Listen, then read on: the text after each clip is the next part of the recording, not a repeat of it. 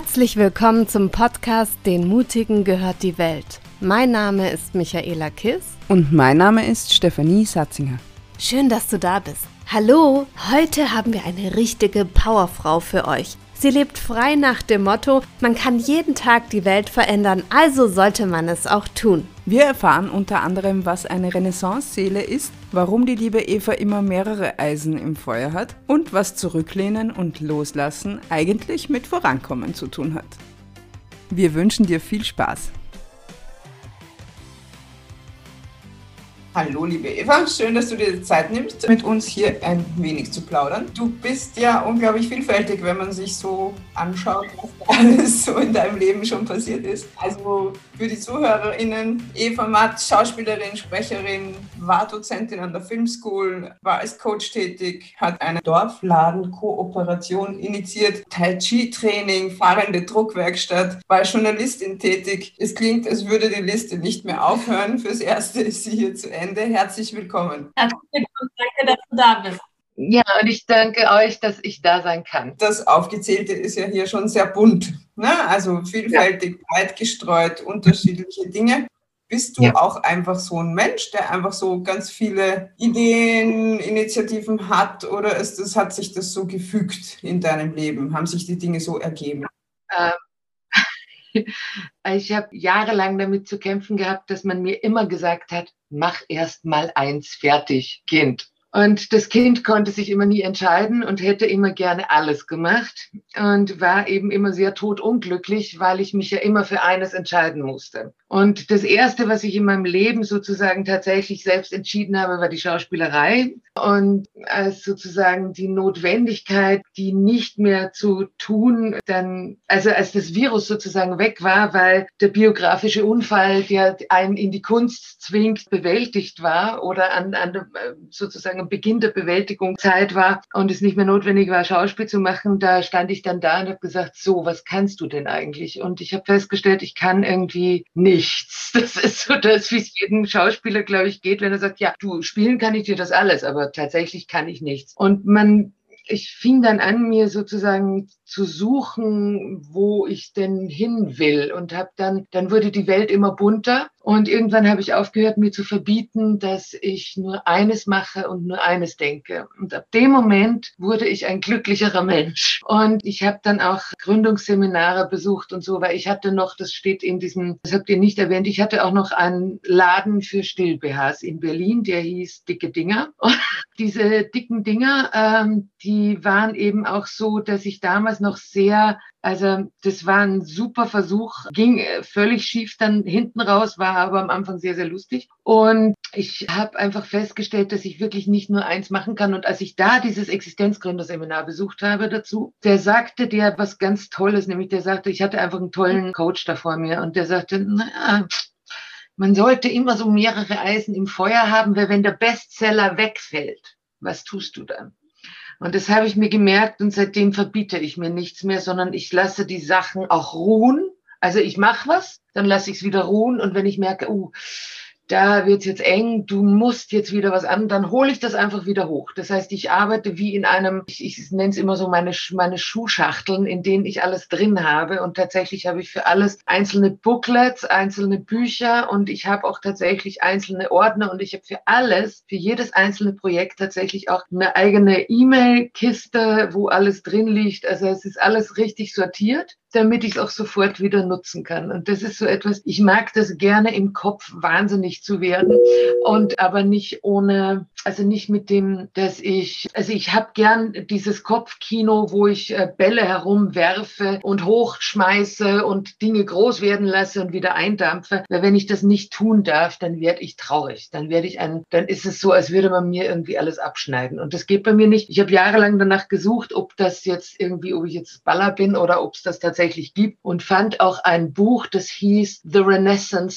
Soul und eine Renaissance-Seele zu haben. Jetzt bin ich natürlich weder Leonardo da Vinci noch irgendwie alle anderen wunderbaren Erfinder der damaligen Zeit, aber es hat einfach damit zu tun, dass man mehrere Interessen hat. Und wenn ich mir eins abschneide, geht's halt nicht. Es geht nicht. Es geht nicht. Das heißt, ich muss das haben, dass ich mich mit ganz vielen Dingen beschäftigen darf und dann geht's mir gut. So.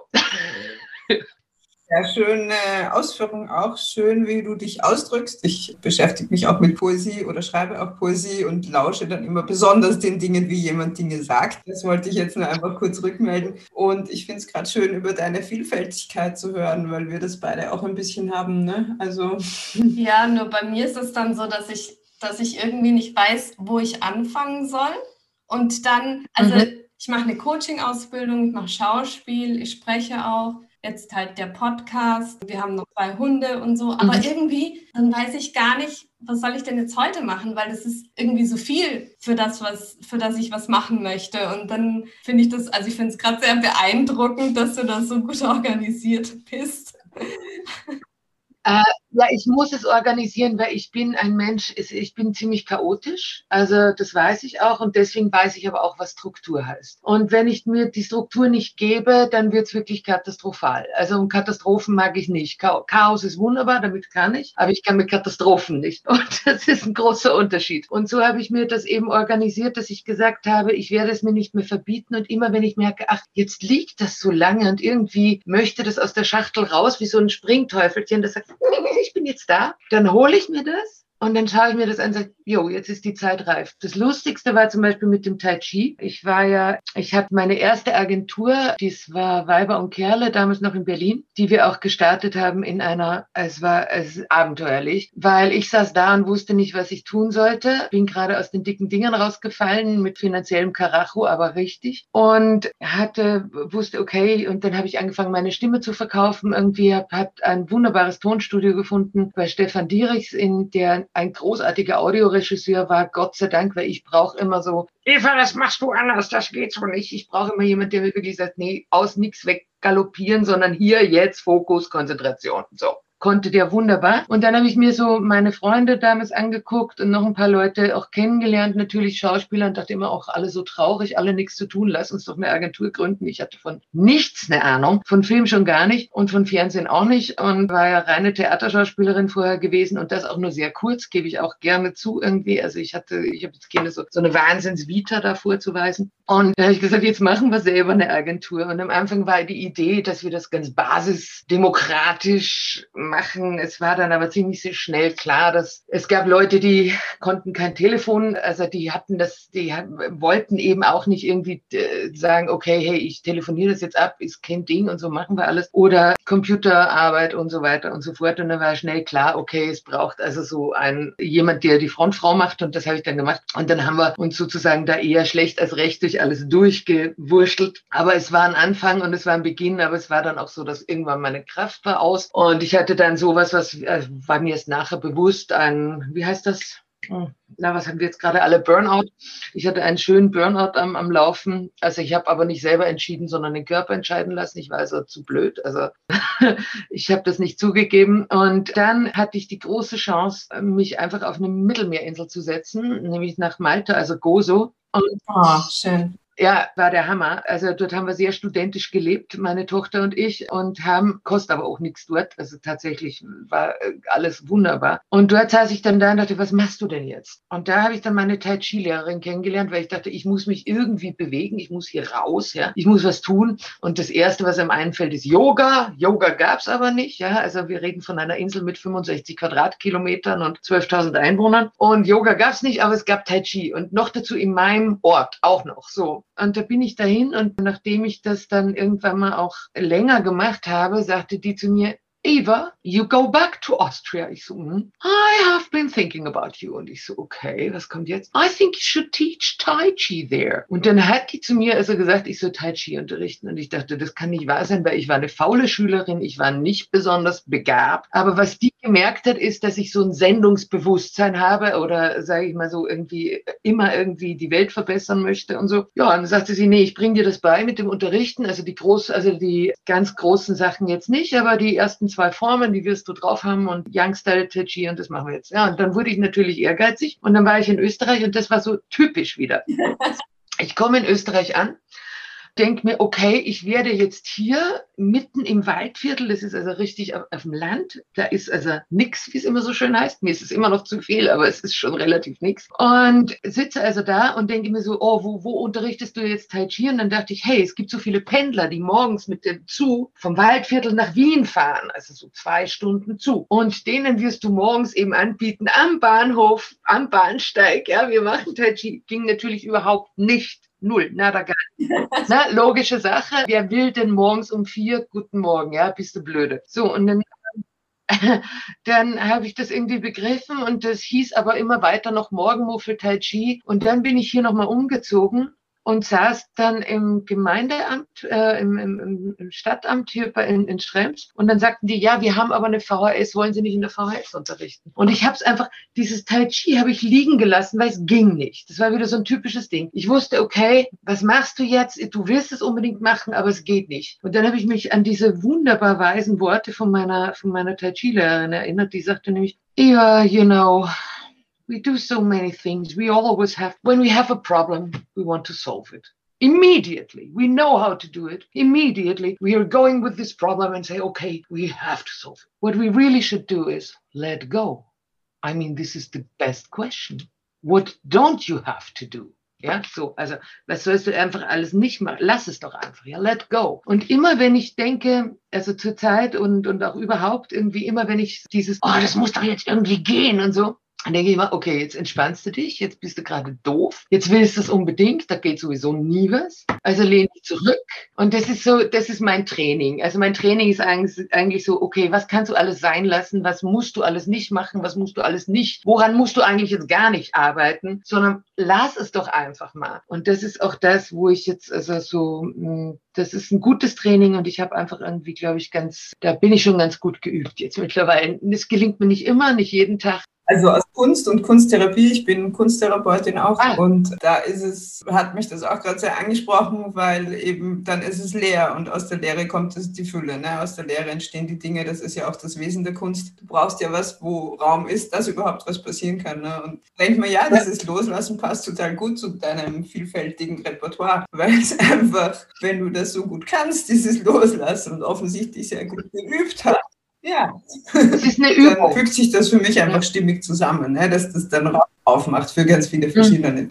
Es ist ja auch immer, also das bekommt man ja auch immer gesagt, ne? Also das Loslassen, also auch in jedem Interview, das wir bisher geführt haben, ging es ums Loslassen. Also vorhin hast du so schön gesagt, du bist glücklich, wenn du so viele Sachen mhm. machen kannst. Und unsere erste Interviewpartnerin, die Annie Salander, ist mhm. Synchronsprecherin, Schauspielerin und sie hat eben auch als Tipp mitgegeben, noch ein extra Standbein zu haben, damit man nicht unglücklich ist im Schauspiel oder auch im Synchron, wenn es eben Zeiten gibt, in denen es halt nicht läuft. Also bei ihr ist wirklich toi toi toi, gerade Synchron, die geht ab wie eine Rakete, aber ist ja nicht bei jedem so, ne? Und ja, da sind viele und ich auch. Mhm. Also ich mache jetzt zwar die Coaching-Ausbildung, aber trotzdem manchmal bin ich dann schon so, ich will unbedingt, dass das mit dem Schauspiel jetzt klappt und ich will jetzt Drehtage haben und dieses Jahr will ich noch so und so viel haben. Und ja, ich werde an deine Worte denken und mich zurücklehnen.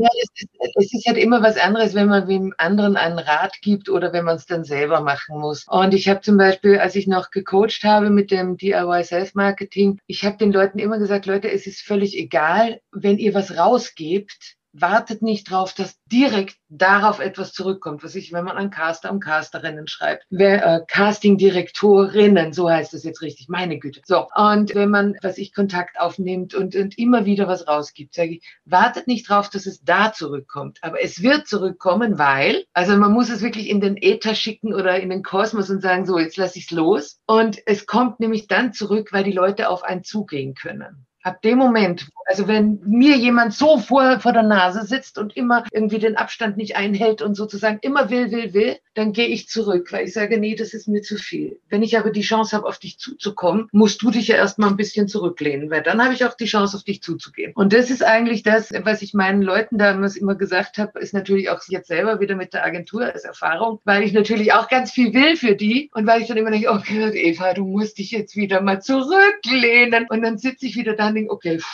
und das Schöne ist, weil ich mir eine Umgebung gesucht habe, einfach aus purem Eigennutz, äh, lebe ich nicht mehr in Großstädten, was ich früher lange getan habe, sondern tatsächlich auf dem Land. Ich habe mal eine, ein großartiges Interview, ich weiß gar nicht, es war irgendein Schauspieler, der dann auch aufs Land zog und sagte, ja, er lebt halt gerne dort, wo nichts ist und wo die Uhren stehen geblieben ist, weil er ist jetzt in einem Alter, da verrinnt die Zeit schneller und darum muss man dorthin gehen, wo die Zeit langsam vergeht. Und es ist tatsächlich so, das fand ich gut. Und ich habe das auch sofort verstanden und befolgt, weil ich ein sehr schneller Mensch bin, glaube ich zumindest. Und brauche also das, wenn ich rausgucke, dass ich weiß, der Nachbar geht immer vormittags von 10 Uhr von links nach rechts und 10.30 kommt er von rechts nach links am Fenster wieder vorbei. So, und dann weiß ich irgendwie, okay, die Welt ist in Ordnung. Sie bleibt so und ich habe hier, und das ist der Unterschied zum Stadtleben, ich habe das gemerkt, als ich dann in Wien jetzt im letzten Sommer nochmal ein Coaching gegeben habe, habe ich gemerkt, dass ich in einer Großstadt muss ich mich wegkonzentrieren, weil so viel auf mich eindrischt. Ne? So. Das heißt, ich muss absichtlich Filter aufbauen, weil sonst wird es mir zu viel, sonst komme ich nicht durch den Tag. Das ist eine völlig normale Reaktion. Aber dadurch, dass ich Dinge ausfiltern muss, fehlt, fehlt mir etwas. Das heißt, ich habe nicht die volle bewusste Wahrnehmung. Und wenn ich hier jetzt sitze, ja, wo nichts ist, ja, außer grün, ja, und ich gehe und ich habe diese Schnelligkeit gerade wieder, wo ich merke, boah, jetzt hast du wieder dein, dein, geh zurück, lehn dich zurück, es ist alles gut. Dann gehe ich da raus und ich habe ein ganz bewusstes Wahrnehmen von Natur, von Bienen, von Schmetterlingen, von Vögeln. Ach, da wächst mal wieder was. Ach, was wächst denn hier? Ist ja ganz spannend, habe ich noch nie gesehen. So. Das heißt, ich habe ganz viele direkte Eindrücke, die ich nicht filtern muss, sondern ich kann sie alle wahrnehmen, ohne dass ich so. Und das macht bei mir tatsächlich das, dass meine Tage nicht schnell vergehen, obwohl ich älter werde schon langsam, sondern dass sie eigentlich langsamer vergehen als damals mit 40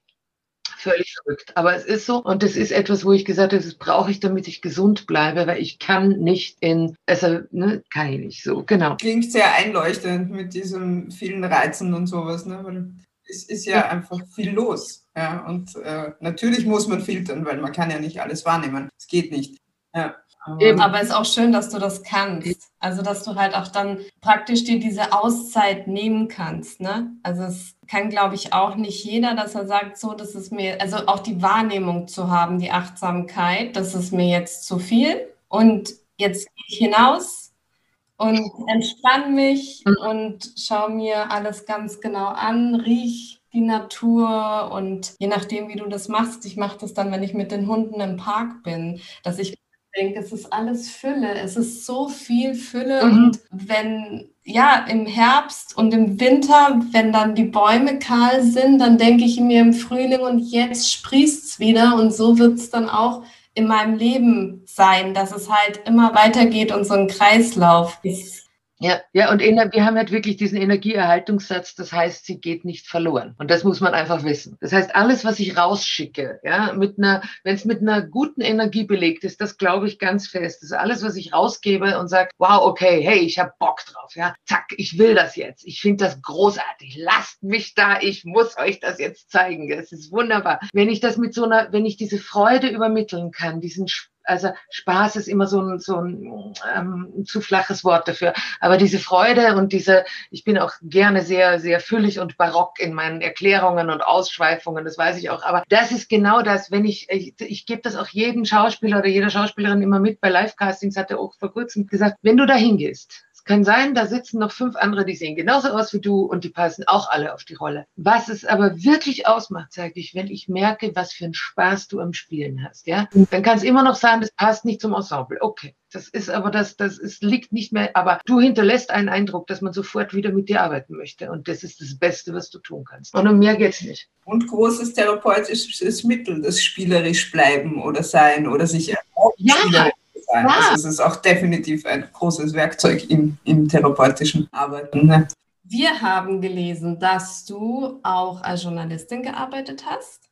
Ja, aber als redaktionelle Mitarbeiterin. Journalistin wäre jetzt zu viel gesagt. Es war redaktionelle Mitarbeit in der Zeitung, damals in Plauen. Ich war nicht mehr am Theater. Das war meine, oh, also in Plauen am Theater habe ich angefangen, Theater zu spielen. Und ich würde sagen, es war für mich ganz großartig, in den Osten zu kommen nach der Schauspielschule, weil der Osten etwas hatte, was ich nicht kannte. Und zwar, der Osten hatte ein Sprachreglement, für gewisse Dinge. Das heißt, es konnte keiner herkommen und sagen, ja, du musst da in dir fühlen oder irgend so. Mit so einem Blödsinn kamen die gleich gar nicht an, sondern die haben gesagt, du Eva, ganz simpel, Haltung, Vorgang. Und das habe ich irgendwie sehr schnell verstanden und hatte das große Glück, in ein sehr, sehr junges Ensemble mit reinzukommen. Also alle frisch von der Schauspielschule und alle, und man muss einfach wirklich sagen, der Osten hat hervorragend ausgebildete Leute und ich musste wirklich richtig lernen, weil die haben vom ersten Tag an Angebote geliefert. Das war, das ging, das flutschte nur so. Es war großartig. Sie wussten irgendwie, was Wiederholbarkeit heißt. Also sie hatten technisch einfach eine Wahnsinnsausbildung. Das kannte ich alles nicht. Das musste ich mit dort erarbeiten und das war eine tolle Schule für mich. Allerdings, und das ist jetzt dann, also weil ich ja gesagt habe, der biografische Unfall irgendwie, also ich habe ja erst später begriffen, warum ich das Schauspiel so genossen habe, weil ich mich mit allem beschäftigen musste, nur nicht mit mir. Aber in dieser Ausweichgenauigkeit war ich sehr gut. Ja, so. Und dann habe ich aber, natürlich trifft man dann auf sich selbst auch in diesem Prozess, ja, also notgedrungenerweise, es geht gar nicht anders. Und als ich auf, äh, als ich das zugelassen habe, auf mich selber zu treffen, hatte ich dann so eine ziemlich schwierige Zeit. Und in dieser schwierigen Zeit blieb ich aber in dieser Stadt kleben und durfte aber Gott sei Dank ab und an ein paar redaktionelle Beiträge bringen, meistens aus dem Kulturbereich über, über Konzerte und so weiter und so fort. Genau, ja, ja. ja, das war sehr lustig. Ich hatte damals auch irgendwie mich dann, ja, das war, Österreich war noch nicht in der EU, es war kurz davor. Man brauchte also noch eine Arbeitsgenehmigung, die hatte ich natürlich nicht. Und als ich dann aber bei Reportagen über die Asylwerber dort schreiben wollte, Asylbewerber, da wurde es dann heftig. Das heißt, man hat dann bei der Zeitung interveniert, der hat dann gesagt, so, die hat aber noch gar, die hat keine Aufenthaltsgenehmigung mehr. Und damit hatte ich tatsächlich Berufsverbot in der jungen BRD, also in der jungen östlichen BRD hatte ich dann Berufsverbot Berufsverbot bekommen. Es war irgendwie sehr, sehr spannend. Ging dann eh gleich irgendwie die, also es dauerte nur ein paar Monate, dann war eh Grenze offen und so. Also dann war die, der EU-Beitritt, dann hörte der Blödsinn auf. Aber das war schon nicht ohne. Ja, nee, ich, das war einfach wirklich, ich glaube, ich kann, ich kriegte halt so diese Menschenthemen, wie es dann immer hieß. Ja, da gibt's, da pass auf, du, da gibt's irgendwie jemand, der macht das und das speziell. Fahr dahin mit einem Fotografen und dann schreib drüber, weil du kannst so gut mit Menschen. Das war so das, äh, ja, das habe ich dann eine Zeit lang gemacht, genau. Mhm. Aber wie bist du denn dazu gekommen als Schauspielerin? Also braucht keine Ausbildung? Oder? Nein, das war, ich, ich war, ich war schon, also ich war ja im Theater, habe dann aber dort nicht mehr weitergespielt, blieb aber in dieser Stadt hängen und bin erstmal, glaube ich, irgendwie so für mich in meinen persönlichen hm, psychologischen Tief Keller hinein hinabgestiegen und habe aber in der Zeit Gott sei Dank ein bisschen schreiben können. Wir kannten uns halt alles, war eine Kleinstadt, Plauen ist eine Kleinstadt. Wir kannten uns alle, wir saßen in denselben Kneipen und ich habe dann halt gefragt, hey, habt ihr irgendwie, geht das irgendwie? Oder irgendjemand hat für mich gefragt, weiß gar nicht mehr. Auf jeden Fall, weil wir einander eben alle kannten, ging das einfach so Hand in Hand und dann, ja, genau, wir, ja, ja, wen gekannt, der hat dann gemeint, okay, lass doch mal die Eva, soll sie doch mal einen Artikel schreiben oder so in der Art. Genau, genau.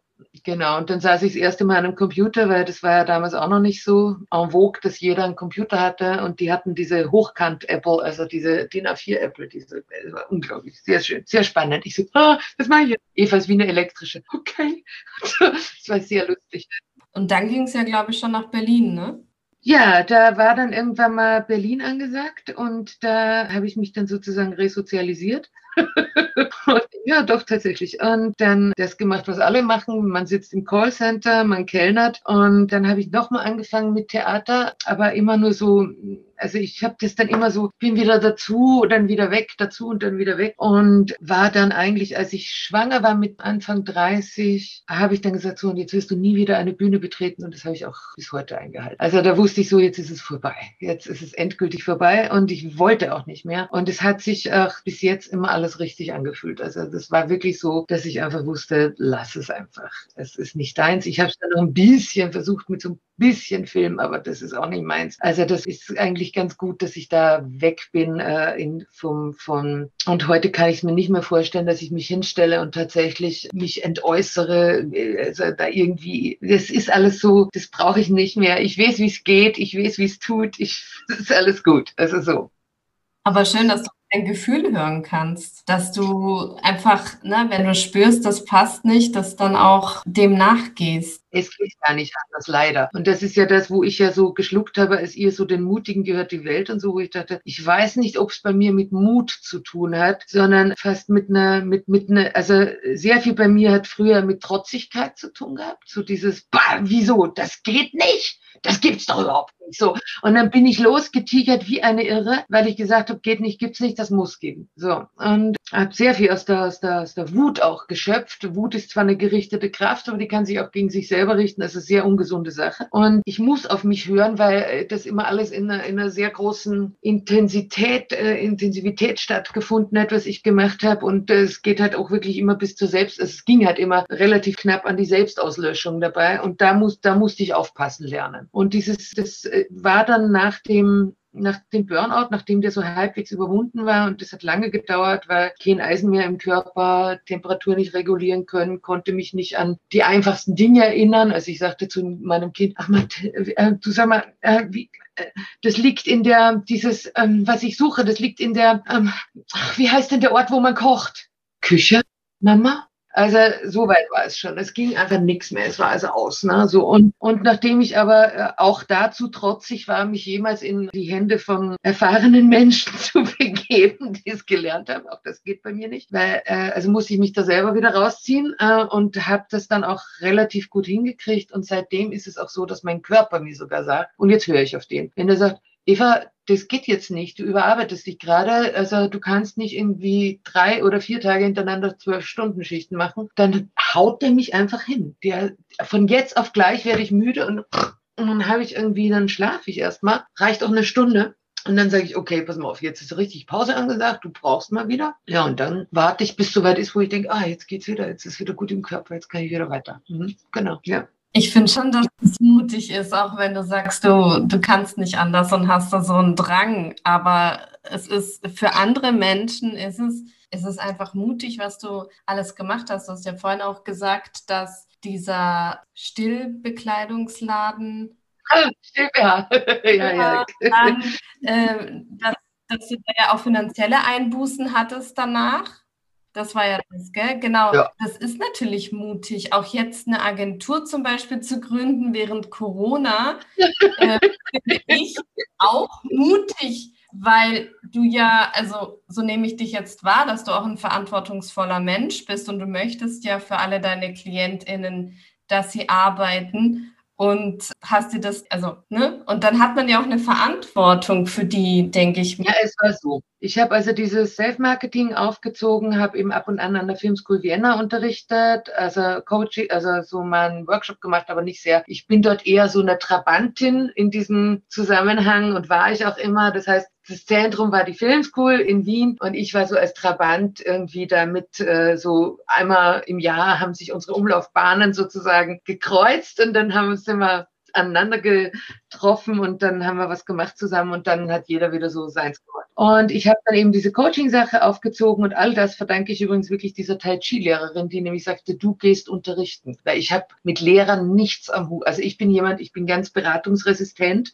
Ich äh, bin aber gute Selbstversorgerin. Das heißt, wenn ich was wissen möchte, dann weiß ich auch, okay, möchte ich wohin gehen und möchte ich tatsächlich, also sag mir doch, ich habe, ich habe, äh, ich hab, will Informationen, du, ich weiß, dass du das weißt oder wenn du es nicht weißt, wer weiß es dann und so. Also da bin ich sehr dahinter, aber ich kann es nicht ertragen, wenn man mir etwas sagt. Das ist auch einer der großen Gründe, warum ich alleine lebe. Also das Kind ist schon groß und ausgezogen und ich äh, bewundere es immer noch, dass es überhaupt so lange ausgehalten hat. Nee, äh, ernsthaft, weil ich wirklich immer, also bei mir ist immer was los, mir ist nie langweilig, ich habe immer den Kopf voll. Ich ich kann, ich hätte das gerne, dass ich einfach da sitze und sage, oh, ich möchte so gerne gar nichts im Kopf, kriege ich nicht hin. Aber diese, na, wo wollte ich jetzt drauf hin? Uh, genau, und es war ja so, ich hatte dann dieses Self-Marketing und ich habe dann drüber nachgedacht in Österreich, weil jetzt sitze ich ja gerade jetzt in Österreich. Ich bin auch Österreicherin, habe hier keine Datenbanken gefunden oder kein Verbindungsnetzwerk, was ich sonst aus Deutschland kannte. Irgendwie, da gibt es ja irgendwie drei, vier, fünf Datenbanken, die relevant sind. Das gab es in Österreich überhaupt nicht und dachte, okay, sowas ziehe ich jetzt auf. Und der hat mich also reingetigert und habe gemacht und getan und hatte erstmal technische Schwierigkeiten, weil ich bin kein Coder und musste also schauen, wie kriege ich das so hin, dass das irgendwie geht und dann brach mir das irgendwie technisch ein paar Mal zusammen, aber zwar, und zwar richtig immer so kurz vor mir, jetzt geht's, wonk, und das ganze Ding war über Nacht verschwunden im Äther. Und ich dachte so, wo sind die Daten hin? Und dann war das irgendwie alles irgendwie auf einmal, äh, also das, äh, auf jeden Fall, die Systeme waren zu klein ausgelegt für das, was sie, also die, die ich mir geschnappt habe, waren zu klein für das, was ich vorhatte. Und dann musste ich es nochmal überarbeiten. Und als ich so im Überarbeiten war, hörte ich, dass sowieso noch jemand anders dran ist an dem, an diesen, äh, also es war eine logisch eine Idee, gebierst du ja wahrscheinlich mit anderen zur selben Zeit äh, am anderen Ort. Das ist normal. Und äh, also es gab jemand, der diese Idee auch verfolgte und die hatten einfach viel mehr Manpower, Know-how und Connections dahinter. Und dann habe ich gesagt, gut, jetzt kannst du es liegen lassen. Was machst du aber stattdessen? Und nachdem ich jetzt so lange gecoacht hatte und immer um, also dann schon manchmal um Agenturen herum gecoacht habe, weil ich gesagt, okay, pass auf, wenn deine Agentur das nicht mit dir macht, mach du das doch so und da kannst du da und da kannst du da und da kannst du da. So, damit einfach was losgeht. So. Und dann dachte ich, eigentlich könntest du selber wieder eine aufmachen, weil das ist das, was du wirklich kannst. Und dann habe ich mich hingesetzt und das ist das erste Mal in meinem Leben und darum bin ich so glücklich damit, weil ich mich hingesetzt habe und gesagt habe, so Eva, hm, kannst du das? Dann habe ich meinen befreundeten Lieblingsagenten angerufen, sage ich, wir kennen uns schon so lange. Was hältst du denn davon? Und er so, ja, mach das, weil du brennst dafür. Sag ich, echt jetzt? Aber ich bin eine ganz fürchterliche Person und ich bin streitbar. Ja, ja, aber das macht nichts. Dann gehen die halt woanders hin und die anderen kommen zu dir. So ist das einfach. Ich so, okay, gut. Gut, das hat mich erstmal beruhigt und dann habe ich mich hingesetzt und gesagt, so Eva, jetzt musst du aber mal was anders machen. Weil alle deine Unternehmungen oder viele deiner Unternehmungen waren aus diesem, boah, das kann nicht sein, dass es das nicht gibt, das müssen wir machen, das ist ist wichtig und so. Und habe diesmal mich hingesetzt, habe gesagt, nee, anderer, anderer Fokus. Kannst du damit leben? Kannst du mit dieser Agentur atmen? Kann die neben dir sein?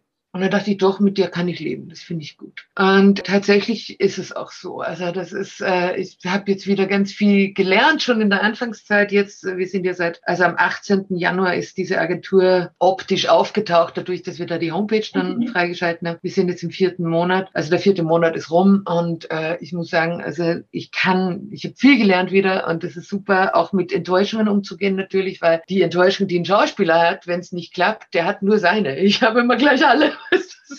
Und ich so, okay, du musst aber, du musst damit leben lernen und du musst es auch irgendwie so hinkriegen, dass du da nicht zu einem traurigen Menschen wirst, weil da haben die nichts von, dann bist du handlungsunfähig. Und das ist ja was, was dann wieder die Verbindung zum Tai Chi schafft, weil Tai Chi hat mir gelernt, resilient zu sein, aber nicht in der Blödsinnigkeit zu allem Ja sagen zu können und besser ausbeutbar, sondern äh, im Gegenteil äh, zu sagen, oh, das ist jetzt nicht gut, oh, das ist jetzt, oder wenn ich mal weinen muss, weil jeder Mensch muss mal weinen und traurig sein, oder wenn ich irgendwie mal in, äh, wirklich mit dem Rücken zur Wand stehe oder das Gefühl, boah, jetzt komme ich nicht weiter, was ist jetzt und so Angst, Angst, Angst, Angst, Angst, dann kann ich mich jetzt echt, also früher ging das dann gar nicht mehr, aber mit, jetzt kann ich mich hinstellen sagen, okay, ist nicht gut, aber was machst du? Und ich bleibe sofort handlungsfähig. Das heißt, auch handl handlungsfähig kann natürlich auch heißen, was machst du? Lehn dich erstmal zurück.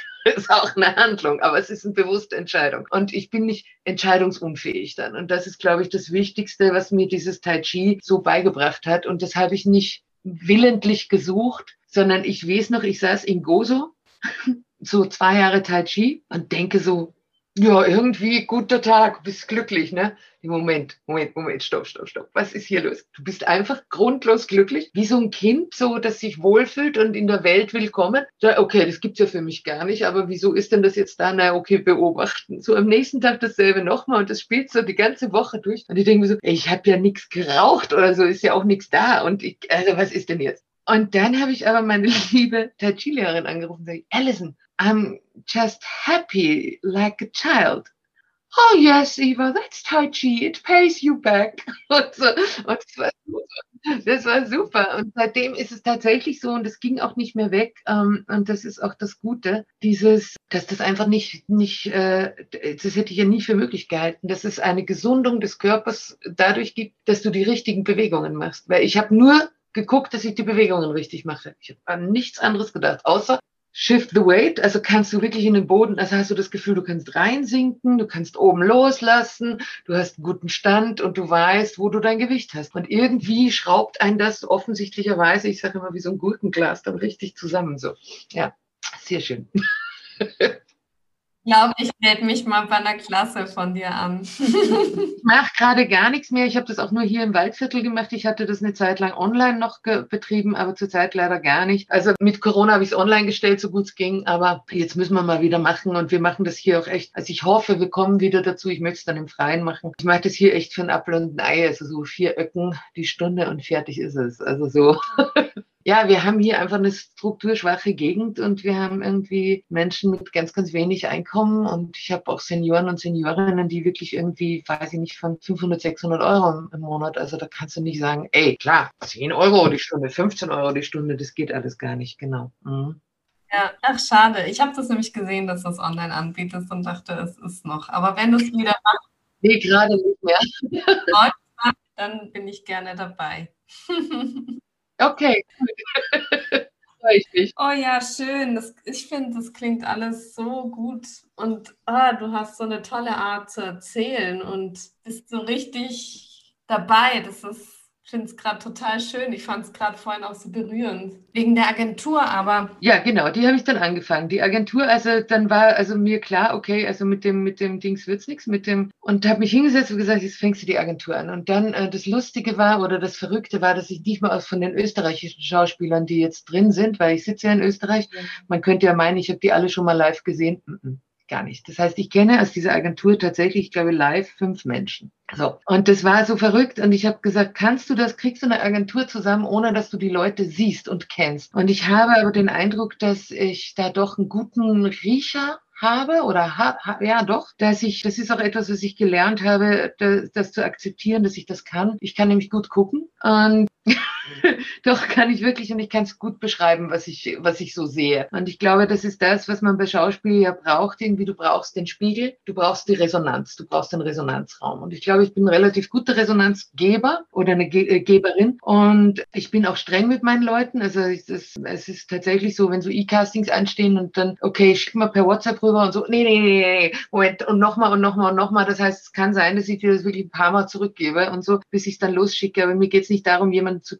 trizen, sondern mir geht es darum, dass derjenige sich im besten Licht präsentiert, das überhaupt möglich ist. In dem Moment, jetzt. So. Und das ist so, das ist für mich halt so wichtig, dass ich, und, und sie wissen auch, dass ich sie wertschätze, glaube ich, also hoffe ich zumindest so, äh, weil ich ja manchmal schon ein bisschen, ah, so, ich kann ganz schön runzig sein. Also ich glaube, meine Arschtritte sind auch Arschtritte, aber sie sind doch liebevoll gemeint. So. Und ja, und so haben wir uns irgendwie gefunden. Und ich denke, es wird halt irgendwie, klar gibt es immer Veränderungen in Agenturen. Das ist am normal. Es würde mich auch wundern, wenn wir das nicht haben, weil wir ja wirklich so außergewöhnlich einander gefunden haben in einer ganz außergewöhnlichen Zeit. Aber hm, grundsätzlich finde ich die, ich finde die alle toll und ich ähm, arbeite gern mit denen und ich gucke sie mir gerne an. Und als ich dann die Homepage selber fertig gebaut hatte, die ja auch eine kleine Datenbank ist, das heißt, wenn man dann wirklich tatsächlich guckt, irgendwie der Schauspieler wohnt in Berlin, dann klickst auf Berlin und dann gehen alle, die in Berlin wohnen, kriegst du dann auch noch so. Also diese als ich es dann gesehen habe, wie, wie sie dann alle da waren, habe ich gedacht, wow, das ist der Hammer. Das heißt, tatsächlich sehe ich da Schauspieler, die keine Bittsteller sind, die nicht so,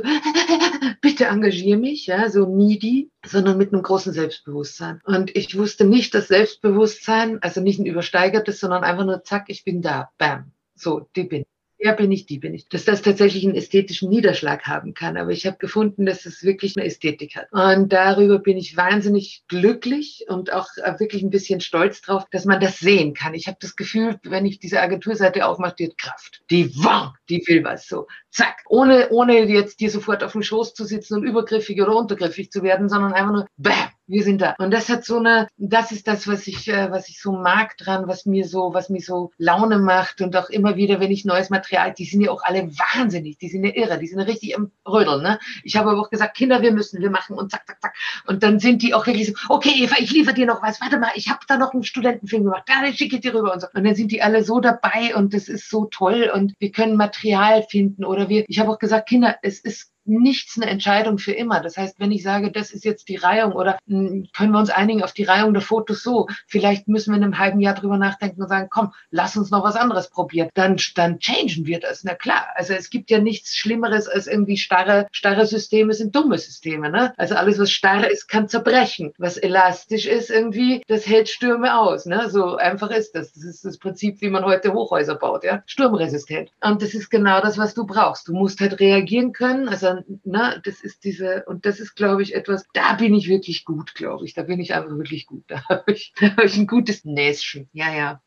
Das heißt, du hast ja auch deine Klientinnen selber gesucht oder sind alle? Nein, ich habe es nicht ausgeschrieben, sondern ich habe gesucht. Ich habe richtig aktiv gesucht. Ich habe Freunde gebeten. Ich habe gesagt, du, ich mache jetzt und so super, super. Ich habe gesagt, kennst du noch jemanden? Dann sind mir selber noch Leute eingefallen. Dann habe ich dort noch und da noch. Und so hat sich das einfach ergeben. Und ich habe halt immer geguckt, ob die, also ich gucke halt wahnsinnig gern drauf, dass sich niemand, also dass niemand dem anderen was wegnimmt, dass da wirklich kein Gesicht dem anderen gleicht. Das mag ich überhaupt nicht. Also es gibt sehr öfter mal und das finde ich ganz fürchterlich. Ich gucke auch äh, tatsächlich, dass ich mehr Männer drin habe als Frauen, nicht weil ich diese Verteilung gerecht finde, aber wir haben immer noch mehr Männerrollen als Frauenrollen. Also ich habe nicht so viel zu vergeben. Es wäre also unlauter, wenn ich sozusagen da nicht, also wenn ich mehr Frauen als Männer da drin hätte. Das finde ich, das geht noch nicht. Ja, ich hoffe, wir changen das irgendwann mal. Dann haben wir genauso Frauen wie Männer irgendwie und haben genauso viele spannende Rollen für beide Geschlechter. Das ist halt auch noch was. Haben wir noch viel Arbeit vor uns. Ja, oder dass es so wie im englischsprachigen Raum. Ne? Also da hatte ich auch schon Castings über die englische Agentur und da war es egal, ob es ein Mann war oder eine Frau. Also das eine, da ging es ja, ja. um Arzt, Ärztin, es war wurscht, ist es Hispanic, European, dies, das. War total offen. Ja. Das war irgendwie total cool auch. Ja. Ja? noch. Am Anfang verwirrend, ne, weil man ist es ja hier anders gewohnt. Ja. Und also ich habe ja mit Schauspielen nichts am Hut eigentlich, aber ich lebe mit einer Schauspielerin. Das heißt, ich bin unbedingt mhm. doch involviert. Und das war auch für mich so schräg, das dann zu lesen, ne, weil sonst immer irgendwie so spezifisch und dann ist es so, Mann, Frau, egal, Hautfarbe, egal. Wie auch immer. Identifikation egal. Wie cool ist das eigentlich? Das war auch das Spielalter, glaube ich, 20 bis 50 ja. oder 30 bis 50. Ja, 20. Und großartig. Ja, ich treibe mich da ja auch schon rum auf diesen, auf diesen Datenbanken irgendwie, ich, äh, so, also die, die, die ich jetzt reinkriege so. Und das auch schon bemerkt. Und es ist einfach so, wenn wir hatten noch nicht viele internationale Castings, aber ein paar hatten wir eben schon in der, also zumindest irgendwie mal eine E-Casting-Einladung und vielleicht mal ein Recall und so. Und ich habe einfach gemerkt, wie ganz anders die damit umgehen, also auch mit dieser, sie wollen natürlich, dass du hochprofessionell bist, also das ist klar irgendwie, dass irgendwie deine, dein Setting funktioniert, wenn du Self-Tapes machst machst oder wenn du irgendwie einen Recall hast, dass du da also nicht irgendwie in deiner Küche stehst und hinten ist der Abwasch nicht gemacht oder so, sondern dass da wirklich wir wissen, wie es aussehen muss. Ne? So, ja, aber das ist halt das. Und das ist halt genau das. Und die sind viel cooler und die gehen auch mit so Sachen viel entspannter um, wenn jemand einen Akzent hat oder so. Ja, meine, ja. kann sein. Da, da kriegt man hier irgendwie, dann, da brechen wir uns hier echt noch die Beine mit Akzenten, obwohl ich jetzt vor kurzem, wie hieß das, Breaking Even, wo ich gedacht habe, ich liebe euch, weil ich sehe es, ich habe das so erstmal so im Nebenbei laufen lassen, weil ich schon wieder irgendwas zu tun hatte. Und dann auf einmal hebt es mich aus dem Stuhl, weil in einer deutschen Serie höre ich einen österreichischen Dialekt und ich denke mir, nee. Und dann gucke ich ich hin und denke mir, wie jetzt? Ich meine, ich weiß, dass du Österreicherin bist, aber du darfst jetzt Österreichisch sprechen? Was? Ich war völlig platt, weil ich das noch nie gehört habe. Dann gab es eine wunderbare Italienerin drin, irgendwie die Irene della Casa, die auch in einem äh, mit ihrem italienischen, also mit dem italienischen Akzent Deutsch sprechen durfte, ohne dass sich irgendjemand was abgebrochen hatte. Also sie musste jetzt nicht sozusagen ihre äh, sprachliche Identität wegschieben, sondern es war völlig in Ordnung und es war großartig. Also das ist so, wo ich denke, ah, endlich mal auch eine Diversität in der Sprache. Wir haben, wir sind da so, weil das heißt ja nicht, dass du unverständlich unverständlich bist. Ich finde, unverständlich ist viel schlimmer als eine Akzentfärbung. Also wirklich. So. Aber wurde das dann auch nicht aufgeklärt, weil meistens wird ja dann immer dieser Erklärbär gemacht, warum die Person aus Österreich nach Deutschland gekommen ist. Mhm, ja, ja, ja, ja, genau. Warum jetzt? Ne? Und du denkst dann immer so, nee, es kann nicht sein. Ne? Ja, ja. Ja, obwohl ich wirklich noch allen Schauspielern und meinen Österreichern wirklich sage, Kinder, Hochdeutsch, bis, bis man es nicht mehr hört. Also ich weiß, dass man es bei mir noch hört in der Sprachmelodie, aber ich habe einfach über 20 Jahre in Deutschland verbracht und bin also preußisch verseucht, sage ich immer. Und also die, die man, echt, du bist Österreicherin? Ja, bin ich. Aber ist es halt, wenn ich immer im Heimatdialekt rede, dann versteht mich ja keiner. Ja? Und das ist einfach. Ihr Spruch, macht da keinen Kopf. Nee, aber das ist einfach, ich kann tatsächlich, wenn ich Deutsch denke, weil ich denke ja nicht mehr Österreichisch, habe ich festgestellt, wenn ich Deutsch denke, dann denke ich strukturierter. Das Österreichische hat dann doch auch in den Gedankengängen einen Strudelteig verursacht, der bei mir einfach irgendwie keine Auswirkungen hatte, die in irgendeine produktive Richtung führten. So. Und genau. Vermisst du die Heimat? Ja, manchmal. Also ich bin jetzt seit einem Jahr, lebe ich jetzt in Berlin. Wir hatten davor Fernbeziehung. Und ja, jetzt oh. bin ich eben ein Jahr hier. Es ist gar nicht so schlimm, wie ich gedacht habe. Nein. ja, auf jeden Fall von dem her ist sozusagen sprachlich ein bisschen so, naja, okay, und irgendwie vielleicht ist das dann auch so krass mit dem Berlinerisch und so. Und ich verstehe manche Kollegen, also ich arbeite auch in einem Pflegeheim, verstehe ich wirklich schwer, weil die halt richtig schön Berlinern. Aber vielleicht verstehen sie mich auch schwer, ich weiß es nicht. Bisher finden sie das immer relativ charmant, wie ich rede, auch die Bewohner dort und so. Ja, ja, ja, Aber es ist tatsächlich so, letztens habe ich irgendwie auf der Straße, haben sich zwei Österreicherinnen unterhalten. Tiroler Akzent und Oberösterreichisch. Und das hat mich auch eben, wie du gerade geschildert hast, es hat mich gleich so, was war das jetzt? So rausgerissen, kurz mal so, reden die echt Österreichisch? Also man wird halt aufmerksam. Es ist jetzt nicht so, ich vermisse, aber es ist natürlich, wenn man es hört, macht es was. Ne? Und die ja. Melodie ist halt anders. Ne? Mhm.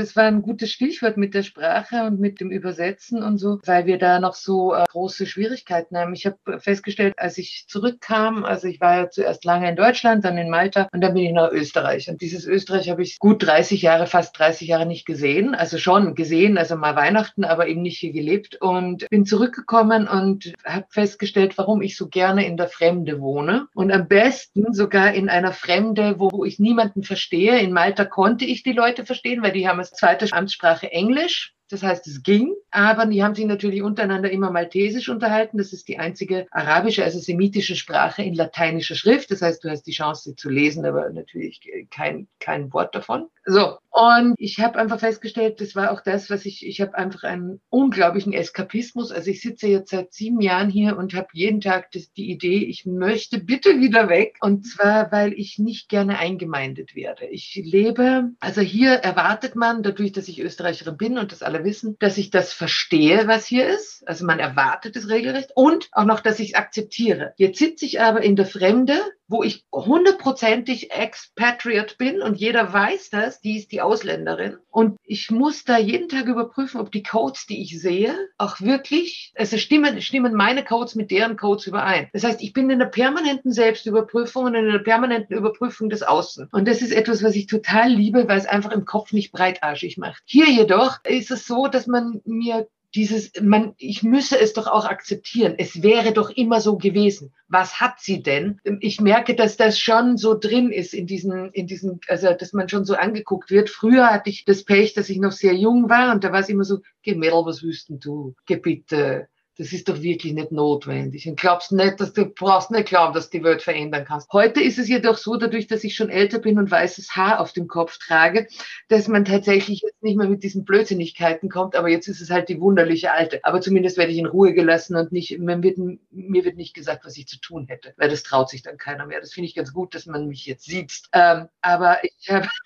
ich hab halt tatsächlich, ne, einfach deswegen, weil ich einfach sage, ne, natürlich muss man die Welt verändern. Und zwar jeden Tag jede, jedes, jederzeit, jeden Tag und man muss auch immer diesen Willen haben, sie zu verändern. Aber ähm, natürlich, und das ist das, was jetzt unsere Aufgabe sein wird in diesem Jahrhundert, ist tatsächlich irgendwie ähm, sie entschleunigen äh, und äh, schauen, dass wirklich, also wenn wir es nicht schaffen, dann haben wir es wirklich nicht geschafft. Ich glaube, wenn wir, wenn wir im einen, also es ist eigentlich auf einen Nenner zu bringen, solange es noch einen Menschen auf diesem, der auf diesem Planetenwandel schlecht geht, haben wir es nicht geschafft. Ja? Ganz einfach. Und das heißt, uns geht natürlich auch schlecht und jedem von uns geht schlecht, wenn wir die Natur nicht äh, beachten mit dem, was sie kann und was sie soll. Und äh, also das ist inkludiert sich. Also so, genau, das ist so das ist so meins, wo ich sage, so, natürlich muss ich jeden Tag schauen, dass das anders wird. Ja, so logisch, so in irgendeiner Art und Weise. Das ist schon wichtig. Ja.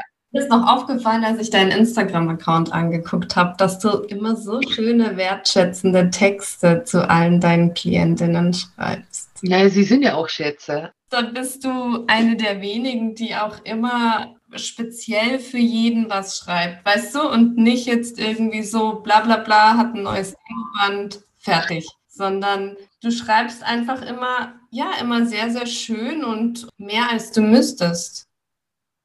Äh, nee, nicht mehr als ich müsste, weil das muss ich so machen. Also das ist wieder so und das muss so sein, weil ich die auch wirklich alle großartig finde. Sie haben alle was Eigenes. Sie haben alle ihre eigenen äh, Ecken und Kanten, die ich auch wunderbar finde, sondern die möchte ich gar nicht wegmachen. Ich will die denen nicht nehmen, sondern ich glaube sogar eher, dass, schau, der Schauspieler hat ja das Problem, äh, das Problem äh, ist ja, wenn es ein Problem gibt, ist es, aber das ist wirklich schwierig, sage ich mal, ähm, Hand zu haben, ich kann, wenn ich jetzt eine Keramikerin bin, dann kann ich mich mit dem Ton hinsetzen und kann sagen, so, und dann äh, schiebe ich das Ganze noch in den Ofen rein und dann hole ich es wieder raus und dann kann ich das hinstellen und sagen, das habe ich gemacht. Der Schauspieler hat nie ein Produkt oder ein, ein, ein Ding, ein Gegenstand, irgendetwas, was andere anfassen können oder angucken können. Ich habe das gemacht. Gut, im Film ist es ein bisschen anders, aber trotzdem ist es so vergänglich und das einzige Material, das der Schauspieler in die Waagschale werfen kann, ist sich selbst von hier oben bis hier unten. So, das heißt, wenn ich äh, einen Schauspieler jetzt sozusagen sage, nee, das passt aber nicht bei dir, da muss ich aufpassen, dass ich sozusagen nicht sage, du bist der Depp, sondern dass man sagt, also wo ist die Differenzierung zwischen dem, dass man sagt, pass mal auf, da gibt's wirklich noch Lernbedarf. Schau dir das an, bitte. Ja, es wäre total wichtig, dass du da noch mal ein bisschen updatest oder wieder übst oder das wieder ranholst. Und das, wo man sagt, nein, das ist deine Spezialität. Und das ist, bitte nimm das nicht weg, ja. Das ist kein, das ist kein Manko, das ist großartig. Ich habe zu meinen Schauspielern immer gesagt, da geht es natürlich beim Self-Marketing geht's immer um die Sicht des Außen auf sich selbst oder ne? also, und die Sicht, also die Draufsicht sozusagen. Und ich habe dann immer gesagt, es gibt bei Madonna, mittlerweile kennen die ja schon einige nicht mehr, wenn sie ganz jung sind. Es gibt bei Madonna nämlich immer ein äh, Merkmal und äh, diese Frau hat ja genügend Kohle und hat auch genügend an sich machen lassen, aber es gibt eines, was sie nie wegmachen hat lassen. Zahnlücke. Und eigentlich ist, sind wir doch gewohnt, irgendwie eine Knabberleiste irgendwie äh, wie äh, bei der Odol-Werbung, ja. In, äh, so. Und das hat die nie machen lassen. Und das war das Marken, das, das ist so ein Markenzeichen. Und ich habe dann immer gesagt, das ist kein Makel. Und sie hat es Gott sei Dank auch wirklich genommen als eigene oder ne, das ist sowas ganz eigenes. Das heißt, alles, was eigen ist an jemanden, alles, was irgendwie anders ist, mhm. wo ich sage, okay, weil wir stehen, und das ist ja tatsächlich so irre, wir stehen im Garten vor der Blume und haben irgendwie nur rote Tulpen gepflanzt und plötzlich bricht eine aus und sagt, nein, ich werde jetzt orange, weil im Boden andere Nährstoffe oder irgendwas ist. Ja, ist so. Und dann stehen wir da und sagen, ach, die ist aber so speziell, so toll. Ja. Und bei uns Menschen glauben wir immer, wir müssen alles äh, irgendwie über einen Kamm scheren und wir dürfen nicht diese Eigenheiten haben, die wir haben. Und gerade im Film ist es ja noch was anderes als im Schauspiel. Ich sage ja immer, wenn ich mir im Film einen rosa Hasen, äh, wenn ich im Schauspiel sage, ja, du, und dann, äh, was machen wir nächstes Jahr im Spielplan? Ja, da liegt der, aber das spielt ja noch mit, das kriegt er mit, ja, ja, doch, können wir besetzen, kriegen wir hin, ja, doch, nimm's mit auf, das ist gut, das machen wir. So, wenn ich aber jetzt im Film rosa Hasen haben möchte, dann hole ich mir einen rosa Hasen, dann muss ich nicht einen Schauspieler in ein rosa Hasenkostüm stecken. Das ist einfach der Unterschied. Und das heißt, im Film ist es viel wichtiger, den eigenen Charakter noch mitzunehmen und die eigenen Ecken und Kanten noch mitzunehmen, so gut ich auch als Schauspieler mich oder Schauspielerin mich tatsächlich irgendwie in eine, in eine, natürlich bist du kein Mörder und natürlich bist du kein Polizist und natürlich bist du, also bist du alles nicht oder Polizistin, aber grundsätzlich kannst du das alles spielen, aber du wirst deinen eigenen Drall, deine eigene, also wenn jemand schüchtern ist und, und, und, und, und scheu, dann bitte nimm es mit, ja. Es ist überhaupt nicht schlimm, ja. Es muss nicht jeder so, so eine Dampfwalze sein wie ich, sage ich denen auch immer. Also das ist einfach ganz wichtig. Na, ist so. Und es ist so wichtig, das mitzunehmen und das wertzuschätzen. Und das äh, drum glaube ich einfach, also das ist sowas, ich, ich habe Schauspiel noch gelernt, als das Schauspiel noch einen geschützten Raum haben durfte. Ich hatte noch das Glück, dass ich in einem Ensemble war, das über zwei Jahre dort fest engagiert integriert war. Wir konnten miteinander wachsen, wir konnten aneinander auch zerbrechen und verzweifeln, alles das. Aber wir konnten zumindest in einem relativ geschützten Raum miteinander etwas tun. Und diese geschützten Räume gibt es heute nicht. Und wenn ich eine Agentur habe, dann heißt es einfach grundsätzlich don't mess with my hood. Also das ist tatsächlich so. Das heißt, das sind, ihr, ne, ihr kriegt alles von denen, aber ihr geht ordentlich mit denen um und ich möchte, dass ihr sie auch so seht, wie ich sie sehe, in all ihrer Schönheit, mit all ihren schönen Ecken und Kanten, mit mit all ihren schönen Ausbüchsern. Also das ist ja so, wenn du ein Gericht kochst und du würzt es harmonisch, ist es fad im Mund. Hast du da aber auf einmal so eine Spitze von Zitrone drin oder Safran, wo du sagst, wow, wo kommt das denn jetzt her? Dann fängst du an, das zu lieben. Ja? Es ist nicht rund. Ja? So, und das ist gut. Ah, das war schön. ja, den vorigen Satz auch so schön. Man muss die Welt jeden Tag verändern. Also das bleibt mir auf jeden Fall hängen. Das finde ich sehr schön. Und ja. ja, auch schön jetzt zu lauschen, wie du deine Schäfchen und Wölfe siehst. Und ja. Vicky hat mir nur, er hat gesagt, du, schau, die schreibt immer so nett und das mag ich so unbedingt rückmelden, weil ich das so großartig ja, ja. finde. Und ich habe mir gedacht, ja, okay, schauen wir mal, Geld will ich. Hm? ah, und ja, aber mit jedem seiner Worte ist das einfach spürbar und das ist einfach ein Genuss. Ja. Danke, Eva. Vielen Dank, Gerne. Äh, dass du dir die Zeit genommen ja. hast und auch für das offene Gespräch. War sehr schön. Ja, schön, wenn es auch so flutscht. Ne? Also ja. ist ja nicht unbedingt immer selbstverständlich, dass Gespräche flutschen, gerade wenn man es ja. gar nicht kennt. Für mich war es auf jeden Fall, ich konnte bei einigen andocken, es war viel Inspirierendes dabei. Und ja, es ist einfach schön, dich zu erleben und deiner Freude auch in deinem Tun. Danke. Liebe Eva, vielen, vielen Dank, dass du dir die Zeit genommen hast und bei uns in unserem Podcast warst. Ich danke euch. Herzlichen Dank für die und für dieses inspirierende Gespräch. Also ich fand es wirklich sehr, sehr schön. Ich habe mir sehr viel mitgenommen, vor allem, dass ich mich mal zurücklegen sollte und einfach mal loslassen. Obwohl ich das weiß mit dem Loslassen, du hast es noch so bildlich gemacht und ich werde dann immer an dieses Bild denken und das wirklich, glaube ich, auch mal körperlich machen, mich hinsetzen, dahin Ach, da muss ich nochmal einhaken, da muss ich nochmal einhaken, weil das mache ich auch immer. Und zwar was ganz Simples. Wenn jemand sagt, ja, aber das kann ich alles nicht und so, es gibt ja immer so Ausweichgenauigkeiten. Ne? Man hat manchmal im Leben so, da kommt man nicht so. Und dann sage ich immer, okay, mach einfach Folgendes. Stell dich wirklich hin. Stell dich zu Hause hin auf einen Punkt. Bestimme einen anderen Punkt im Raum und sage, das ist das Ziel. Ich stehe hier und da will ich hin. Und dann machst du folgendes. Das erste, was du tust, richtig mit dem Körper, meander doch mal drumrum und vermeide es, dorthin zu kommen. Und dann stellst du dich wieder zu deinem Ausgangspunkt und sagst, wie komme ich da hin? Und dann machst du diesen Schritt dorthin. Und es ist die Befreiung liegt wirklich im Tun. Das heißt, Mach den Schritt und du wirst merken, du stehst dann da beim neuen Punkt. So, stimmt, so einfach ist es eigentlich. Ich mache das immer, wenn ich gar nicht merke, dann sage ich, okay, was redest du dann? Was ist das immer? Okay, machen, hinstellen, machen. Du musst es erleben, es nützt nichts. Du musst es jetzt in den Körper kriegen. Weil ich glaube, dass wir wirklich sehr viele Dinge zwar wissen, aber wenn man sie im Körper macht, ist es gut. Das war ja auch mein, mein das war, äh, das war wirklich so ein Herauskommen aus dem, also mein erster Schritt aus der dass es mich damals so flach gelegt hatte, war tatsächlich, ich habe gesagt, äh, ich muss jetzt irgendwas tun, was, was sinnvoll ist, weil ich hatte eine Stunde Zeit, da war ich wach und dann war ich wirklich vier Stunden, äh, konnte ich nur noch liegen, weil es war, als hätte ich in dieser einen Stunde den Mount Everest bestiegen. Also ich war richtig alle. Und dann habe ich gedacht, ich muss jetzt aber irgendwas tun. Und dann habe ich mich hingestellt und habe gelernt, wie man Nudeln macht, einfach nur mit Nudelholz und äh, so. Und dann hing ich sozusagen die, die Küche voll mit Nudeln. Und äh, dadurch, dass man das aber sofort auch essen konnte und es geschmeckt hat, das war sinnvoll. Und mit den Händen etwas tun, was sinnvoll ist, war mein erster Schritt raus aus diesem, ich kann nicht mehr, ich kann nichts mehr, ich bin nichts mehr. Und da, da ging es dann wieder los. Also Selbstermächtigung, ne? also ja. fertig sein, ja, das Handwerk, also das ist auch gut. Da äußert sich halt wieder die Kunsttherapeutin, aber eben mit den Händen was tun, macht einfach extrem viel im Kopf und überhaupt. Ja, ja. ja. Darum muss ich auch draußen manchmal in der Erde buddeln hier und so. Hm. Oh ja, unbedingt. okay. Das Schneiden ja. wird ein Spaß. Sowieso. Schön, dass du das machst und ich nicht muss. Ich wollte noch sagen, was ich mir mitnehme, ist auf jeden Fall, dass Vielfalt auch viele Möglichkeiten gibt und bietet. Das ist schön. Weil ich habe ganz vieles, das mich interessiert, aber dann ist mir viel zu viel, weil ich gar nicht weiß, wohin. Und es ist schön, dass du da einen Weg gefunden hast. Tschüss. Tschüss, tschüss. Tschüss. Dankeschön. Ciao. Danke. Vielen Dank, dass du dir heute die Zeit genommen hast und das Interview bis zum Schluss angehört hast. Und wir freuen uns natürlich über ein Like auf iTunes und Spotify. Besucht uns gerne auf Instagram, kommentiert, teilt, damit auch andere Menschen an unseren inspirierenden Gesprächen teilhaben können. Bis zum nächsten Mal, wenn es wieder heißt, den Mutigen gehört die Welt. Ciao, ciao!